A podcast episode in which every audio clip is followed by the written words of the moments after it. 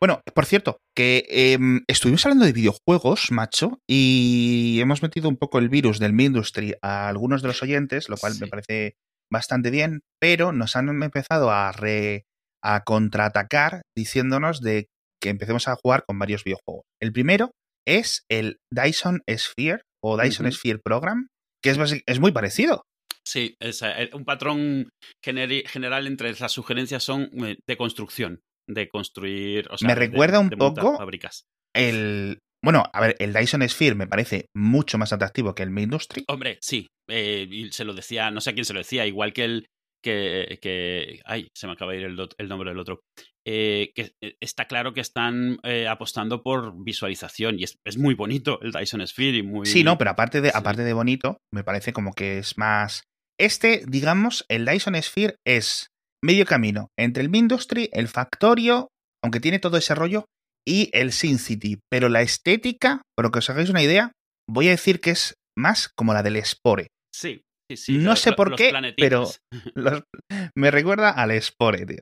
Sí. eh, un juego mítico y que no, no jugué ni un minuto, pero aún así me parece súper injustificado que no triunfara, pero bueno. Sí, sí, sí, sí, sí. Eh, hicimos hasta un episodio de él en su momento. Del Spore, es verdad, sí, tío. porque todo lo hacía procedimentalmente. O procedural. O procedural. esta, esta la tuvimos.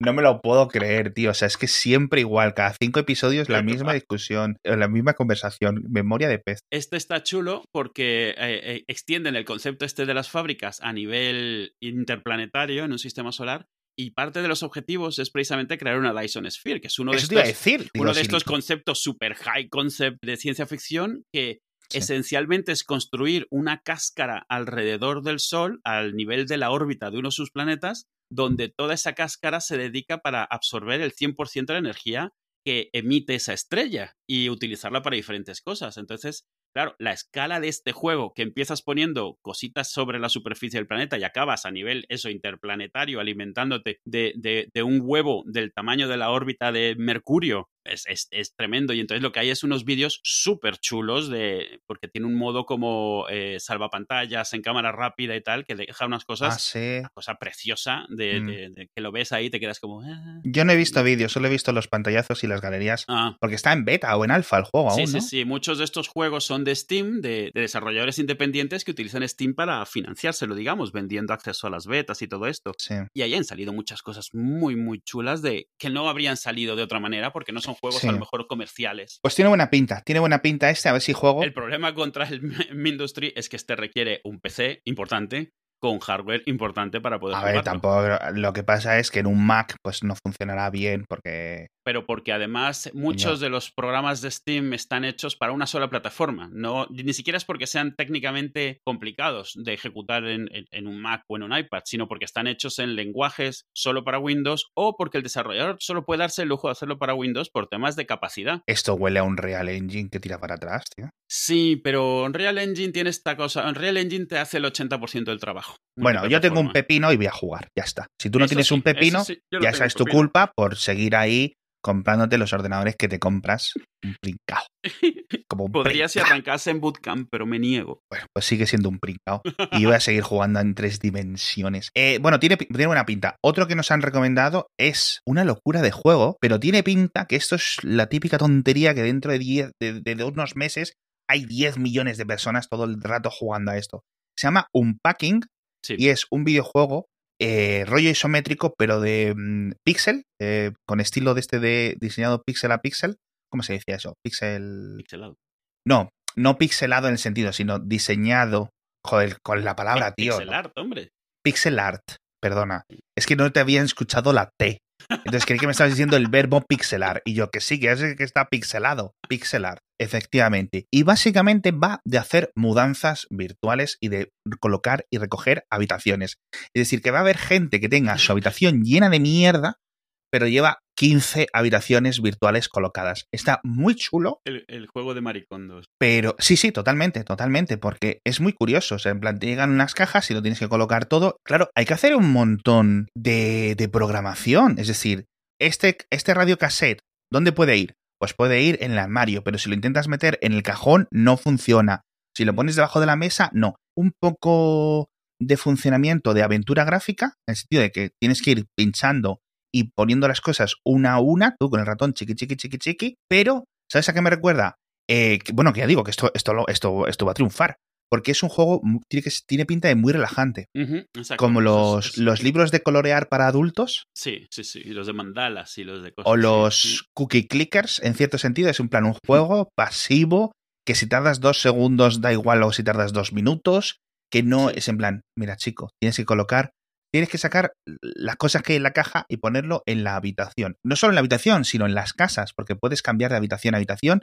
Ese, esa parte de la interfaz la estoy viendo en la web, en los vídeos que tienen de promoción de tráiler, y está bastante guay. Sí, pero, pero se ve que es un juego no de estresarte, sino de desconectar y ponerte en modo total, ¿Sabes? Un poco como, como el Townscaper, que hace un tiempo lo estaba promoviendo en, en Twitter, que es un juego que no es un juego, porque no tiene puntuación, no tiene nada, es para hacer ciudadcillas, islas con, con casitas. Sí, sí, me recuerda, me recuerda, me recuerda a ese. El, ¿Sabes dónde se te va el cerebro cuando estabas en las llamadas de teléfono que empiezas a hacer garabatos en un cuaderno? Sí, sí. O en un sobre del banco. Detrás de un ticket que tenías. Que eso pensé que solo lo hacíamos en mi casa y resulta que es universal. bueno, pues es el equivalente en videojuego a eso, apagar el cerebro, poner el cerebro en bajo rendimiento Mm. ponerte a echarte unas partidas a este, que por cierto recuerdo el nombre, un packet, escrito un packet, ¿vale? He escrito exactamente como lo has pronunciado, sí. Pero me ha resultado curioso y tiene pinta que me lo voy a comprar, porque además es el típico juego que es eh, edades de 4 a 400 años. O sea, es el típico juego de todas las edades y de todos los géneros. Porque hay juegos, hay juegos que se nota que están diseñados para todos los géneros.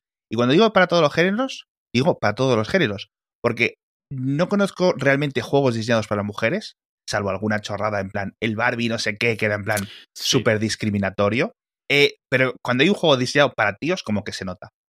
Es decir, por ejemplo, las mujeres, el, el, grupo demográfico de, femenino, se ha apoderado en cierto sentido de los Sims. Pero no porque los Sims rechace a los varones. ¿Sabes a lo que me refiero? O el Candy Crush, por ejemplo.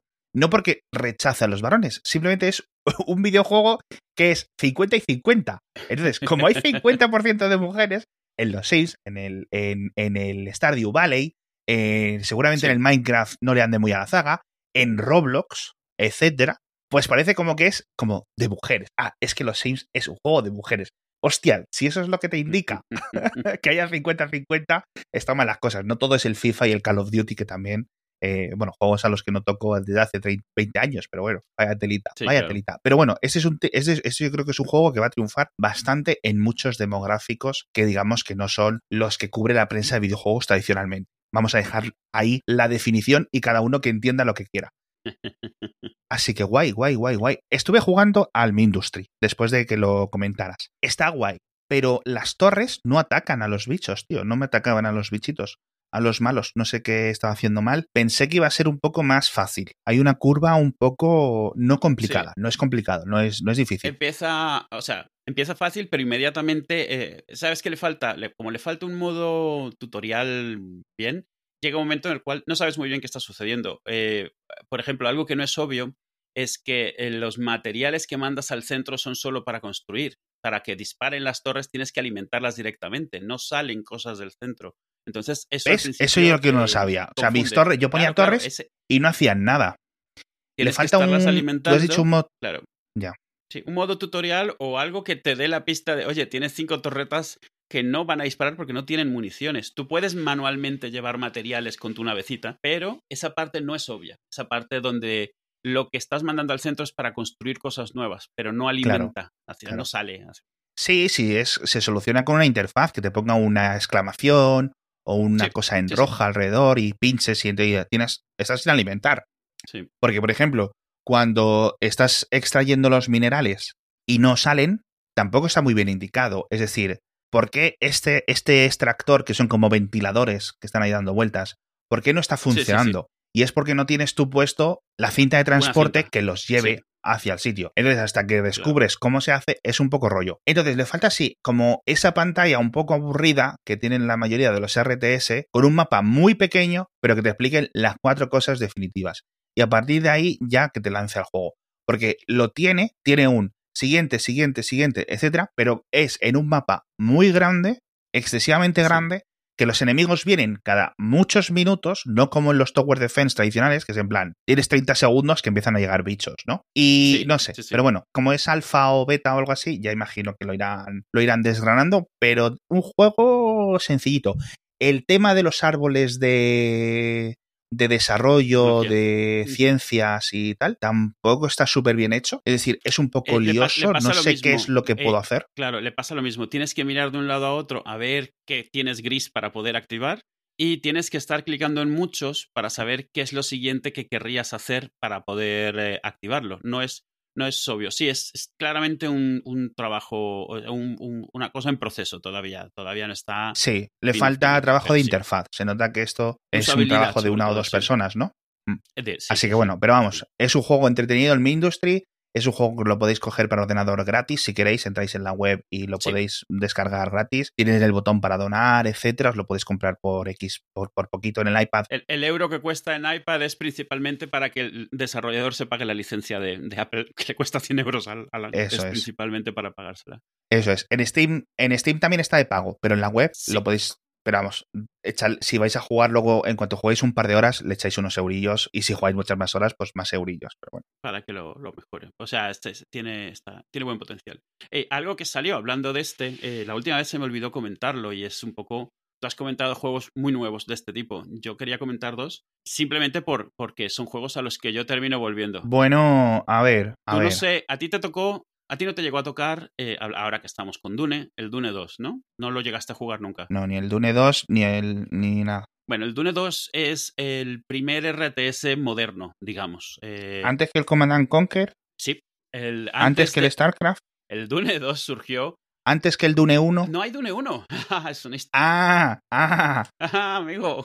Cuando salió el Dune 2, No, es que tú, a lo mejor es que tú no lo conoces. Te piensas que lo sabes todo y a lo mejor es que nunca te han dicho, oye, Edu, está el Dune 1 y estamos, está el resto del mundo ignorándote y haciéndote el vacío con el videojuego y es mejor el 1 que el 2. Oye, no lo descartes. esta es una de esas cosas raras, como cuando salen dos pelis de, de meteoritos contra la Tierra al mismo tiempo.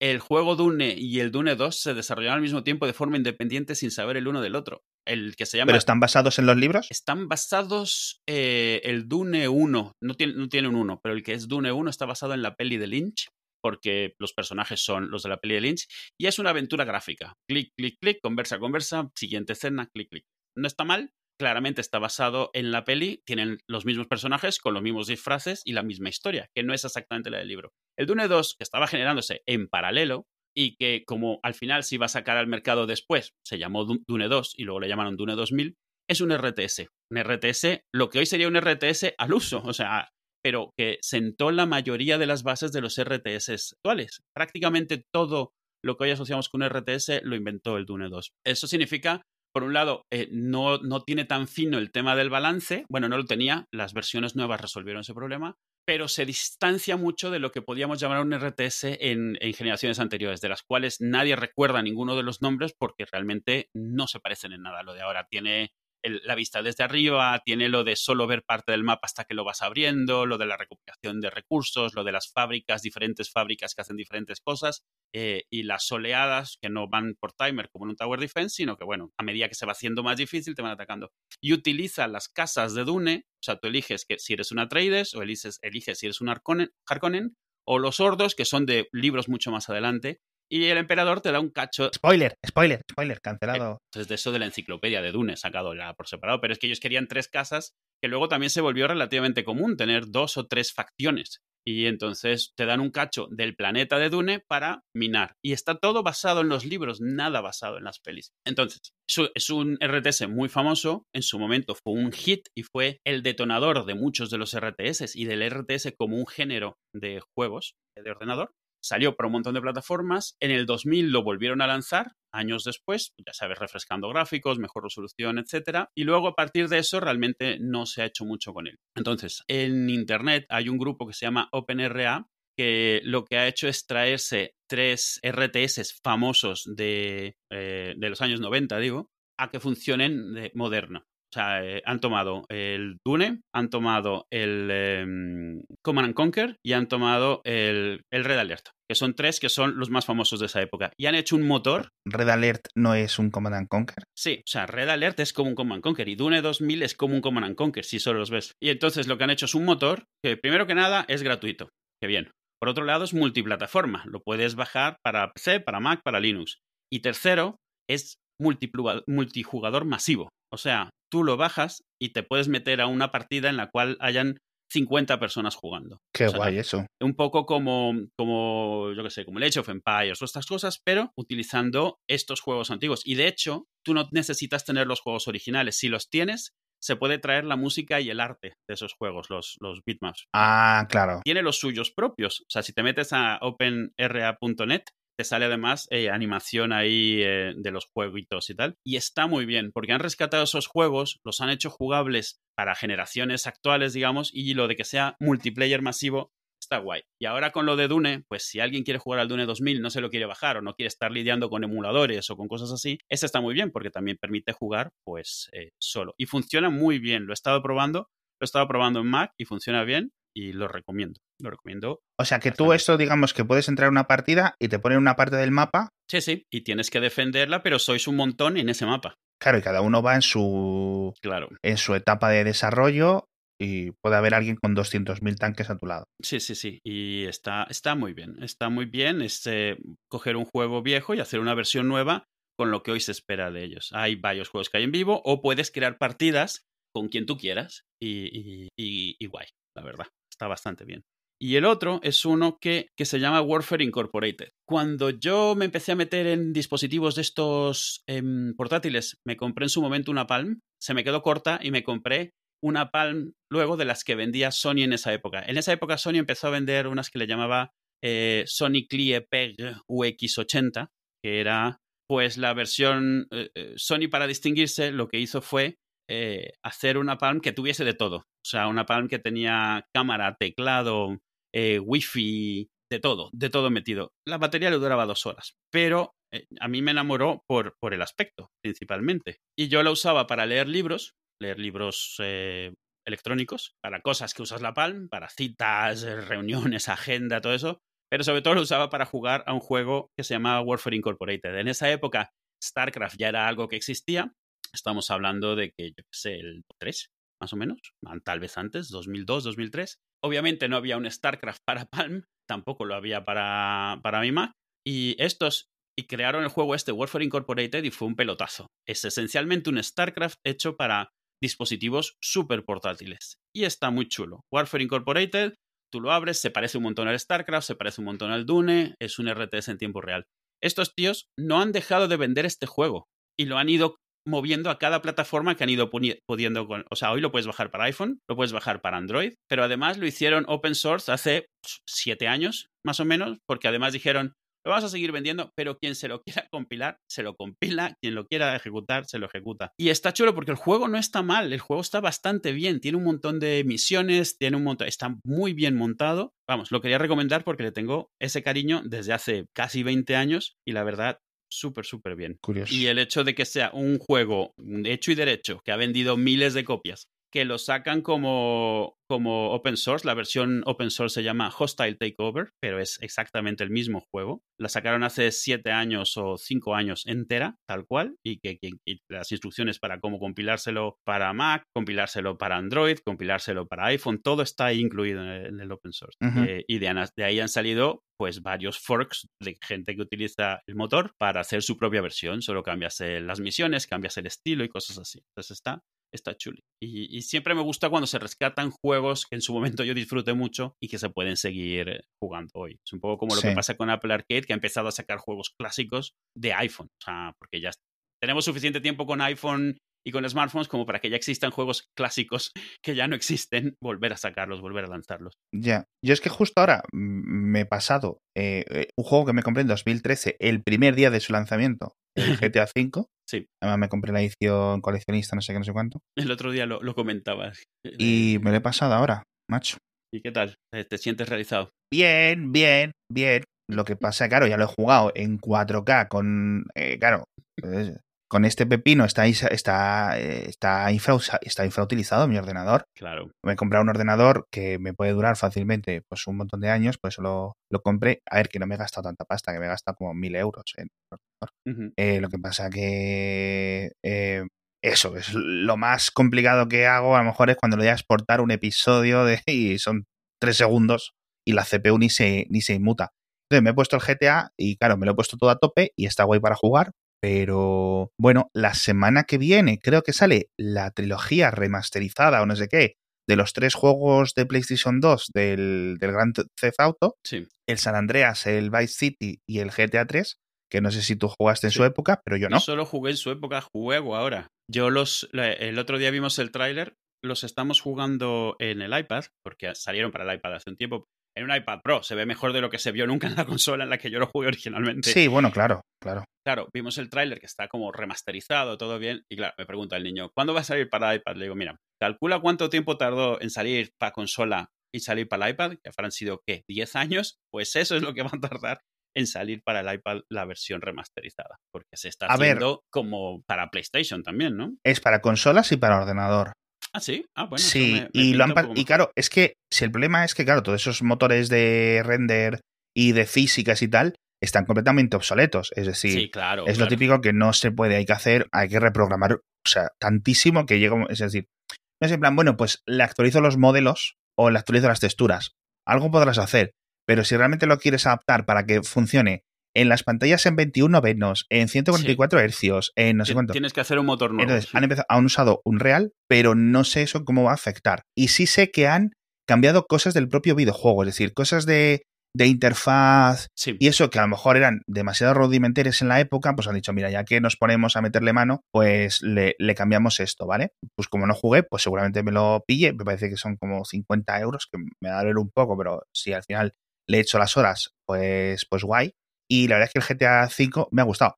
A mí ya te digo, el primero que jugué, o sea, jugué los originales, estos que eran... ¿Los de vista desde arriba? Vista desde arriba, pero era eso, sí. muy complicado manejarlos, porque era la vista de arriba y porque era pequeño yo, ¿no? A lo mejor jugaba con 8 o 9 años a esos juegos. Que me hacía gracia porque podías atropellar monigotes. O sea, era un... Ah, se atropellado una vieja. Y la vieja eran 3 píxeles. ¿Sabes? Pero la has atropellado, ¿no? Y queda un charco rojo, era gracioso, ¿no? Pero, pero nada, me gustó mucho el, el, y el primero que jugué yo, el GTA 4. Me gustó muchísimo. Además, se lo regalé a mi mujer. Sí, sí. Y nos lo estuvimos pasando durante un montón de tiempo. Pues eso, en su época, cuando teníamos 18, 19, 20 años. Y muy guay. Y me gustó muchísimo, además, de ese, un DLC que le llamaban La balada de Gay Tony. Que Gay Tony es un, uh -huh. un personaje que es el protagonista de ese DLC.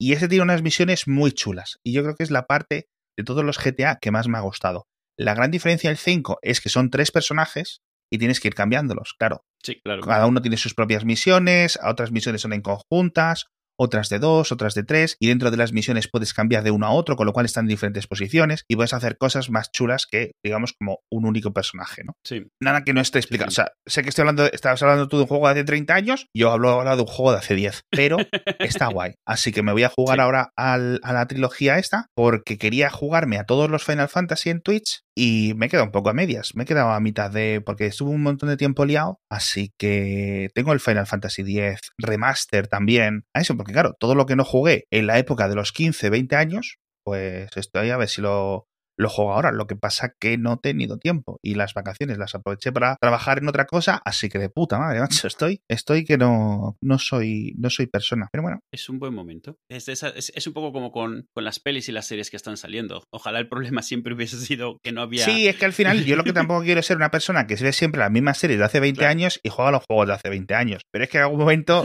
también es que llega un momento en que, mira, mejor lo viejo conocido, que es al final lo que pasa. También te digo, los juegos que recuerdas como tú recordabas estos, el Dune 2, sí. sin este, seguramente en el port, por decirlo de alguna forma, de OpenRA, sí, se mejoran. Es muchísimo mejor que andarte con el original porque dices, madre mía, ¿cómo pude yo jugar en algún momento a esto? Porque hecho, es que vamos. De hecho, ya la versión de 2000 hace un montón de eso. Lo que hace es, una vez que ya se habían establecido varios, varios eh, ¿cómo le llamarías? Estándares de RTS, de, de, de, cómo se deben hacer las cosas, el Dune 2000 ya las incluye. O sea, cosas de mm. cómo mover el ratón, cómo, qué significa el botón derecho, qué significa el botón izquierdo, porque eso, o sea, el Dune inventó muchas de estas cosas y luego se depuraron muchísimo, se mejoraron. Claro. Y, y cosas que eran un poco farragosas, pues ya son, eran más mm. fáciles de hacer, pues las incluye. De hecho, en el Open en Rea tú lo arrancas y te dice, eh, mandos clásicos o modernos porque ah. eh, depende de qué tan retro que seas. A lo mejor tú seleccionas las unidades apretando Shift y la, el ratón o con el botón derecho y el ratón, dependiendo de, lo que prefieras. Lo bueno es, si se están logrando traer juegos antiguos modernizándolos de forma que sigan siendo atractivos, es, también está bien. Sí, a ver, yo, yo todo esto lo agradezco, lo agradezco. O sea, es decir, poder jugar, puedo jugar al, al Final Fantasy VIII emulado en un móvil que ni se despeina el móvil, obviamente. Lo puedo jugar a través de un emulador o me puedo comprar la versión remaster que me funciona en 16 novenos, que los textos están, que se ven bien los textos, etcétera, ¿no? O puedo o puedo optar, es decir, las dos opciones están bien. Por otra parte, recordemos que esto no es en plan para volver a jugar, sino simplemente por temas de archivado, es decir, estas cosas no podemos dejar que se pierdan, porque sí, es que creo que comentaste en algún momento algún videojuego de estos muy muy muy veteranos que se perdió un poco en el tiempo, ¿no?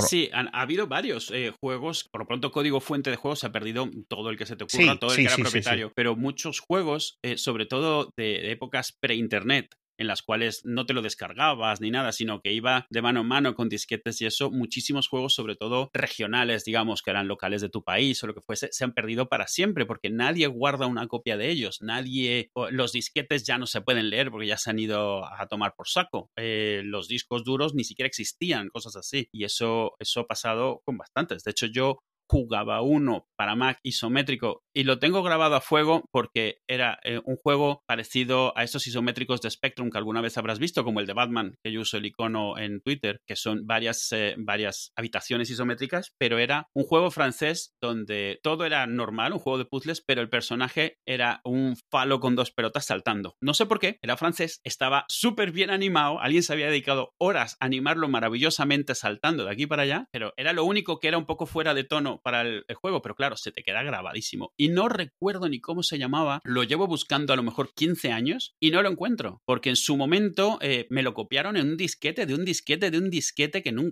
no supe de dónde salió y lo jugaba, pero no me memoricé su nombre porque no salía de forma prominente. Nunca supe de dónde salió. Solo supe, es francés, hay un falo saltando por un mapa isométrico y tiene que resolver puzzles. Madre mía. Y claro, yo cuento de este juego a gente y no me cree, porque obviamente la premisa suena poco probable eh, a ver si va a ser un. A ver, a ver si va a ser un, un efecto Mandela. Que tú no, no, no, no, no, no. Eh, pero claro, estamos hablando de una época en la cual, pues, yo no guardaba pantallazos y si los guardase no los tengo. No era una época online, con lo cual no había ya webs de dónde descargarlo, de dónde sacarlo, de dónde salió, no lo sé. Vamos, hasta donde yo sé, es un juego que desarrolló el amigo del que me lo copió. No hay forma de saberlo. Y está perdido para siempre. Y muchos de los juegos muy, muy tempranos, de antes de que PC fuese una palabra estándar o una plataforma, que obviamente se han perdido. Sitios como archive.org tratan de rescatar mucho de esto, pero claro, para poder rescatarlo tiene que existir una copia y existir un emulador a lo mejor para ella. Y eso eh, no siempre es así, sobre todo si tiras muy tanto, si tiras muy hacia el pasado como si tiras muy hacia, ¿cómo llamarle? Hacia los bordes de las comunidades. O sea, en cuanto te vas yendo a cosas desarrolladas localmente, por ejemplo, imagínate, había muchos juegos españoles que han desaparecido totalmente porque los estudios desaparecieron, los juegos existieron solo para venta local, un poco así de, de, sí. Bueno, al final desaparecieron. Y esto en todos los países, y es una pena. Es una pena porque es historia a final de cuentas. Exacto.